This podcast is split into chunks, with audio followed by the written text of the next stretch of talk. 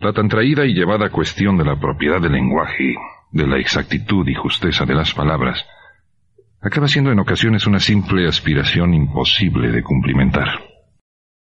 En cuestiones de pureza del lenguaje, en cuestiones de pureza de la lengua, el pueblo, fíjate, tiene la última palabra.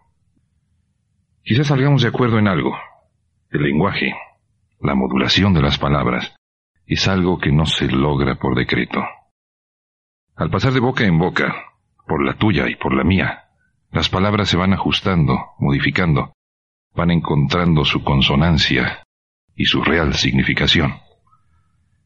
Oílo bien, el lenguaje es resultado estricto de un proceso democrático. Nuestra muy popular boca lo ajusta sin limpieza. Hoy nos sirve de ejemplo una expresión. Tú eres buen inversionista.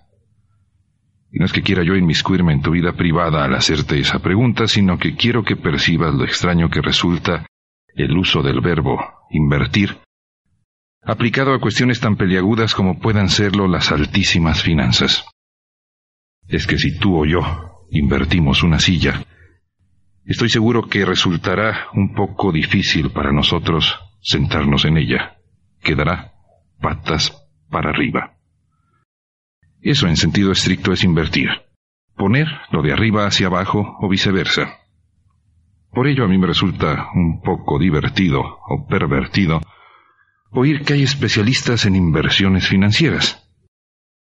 ¿Cómo inviertes tu dinero? La fórmula más precisa para hacerlo es poniendo patas arriba los billetes y créemelo, no me debes nada por esa receta de alta precisión lingüística más que financiera.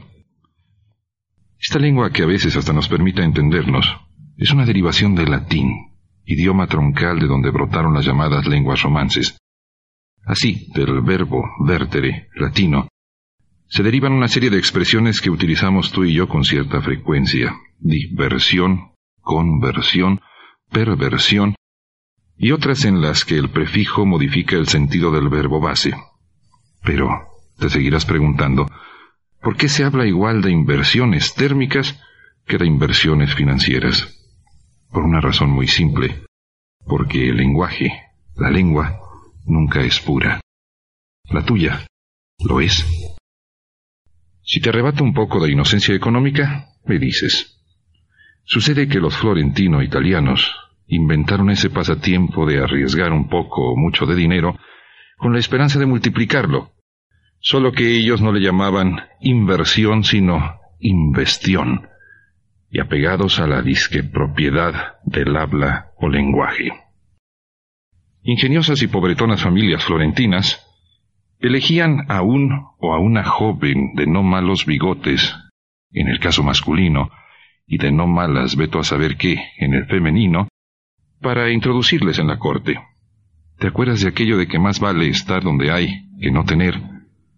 La familia medieval juntaba ahorrillos para comprarle buenas ropas al doncel o a la doncella. Literalmente investían o convertían en trapos su dinero, puesto que el ingresado en la corte se comprometía a pagar con creces el gasto y una vez que comenzara a rendir dividendos, su convivencia con nobles y por ende con ricos. Así, la investión resultaba un negocio familiar, que con un poco de suerte convertía en más el dinero. ¿No es acaso eso el arte de invertir? Sucede que por un fenómeno que se podría llamar ahorro del esfuerzo lingüístico, resulta más fácil decir invertir que lo otro, investir. Y como el uso marca, en no pocas ocasiones, la propiedad de la lengua, así se dice ahora en nuestro idioma, aunque poco tenga que ver con el vértere latino, y sí mucho con el vestire de la misma procedencia. Originalmente, al menos, el invertir tenía algo de engañoso, tanto como pudiera ser disfrazar de cortesanos a quienes no lo eran. Fíjate, en inglés prevalece la raíz latina, pues ese deporte financiero se llama, repito en inglés, investment haciendo alusión a aquellos vestidos que permitían abrir la puerta de palacios medievales y florentinos.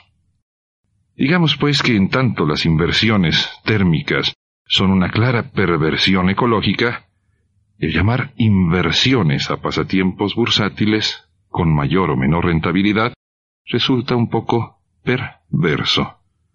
Digo, a no ser que se trate de poner las cosas patas arriba, pues ello significa textualmente invertir, lo que no creo sea la intención de los inversionistas. ¿O será?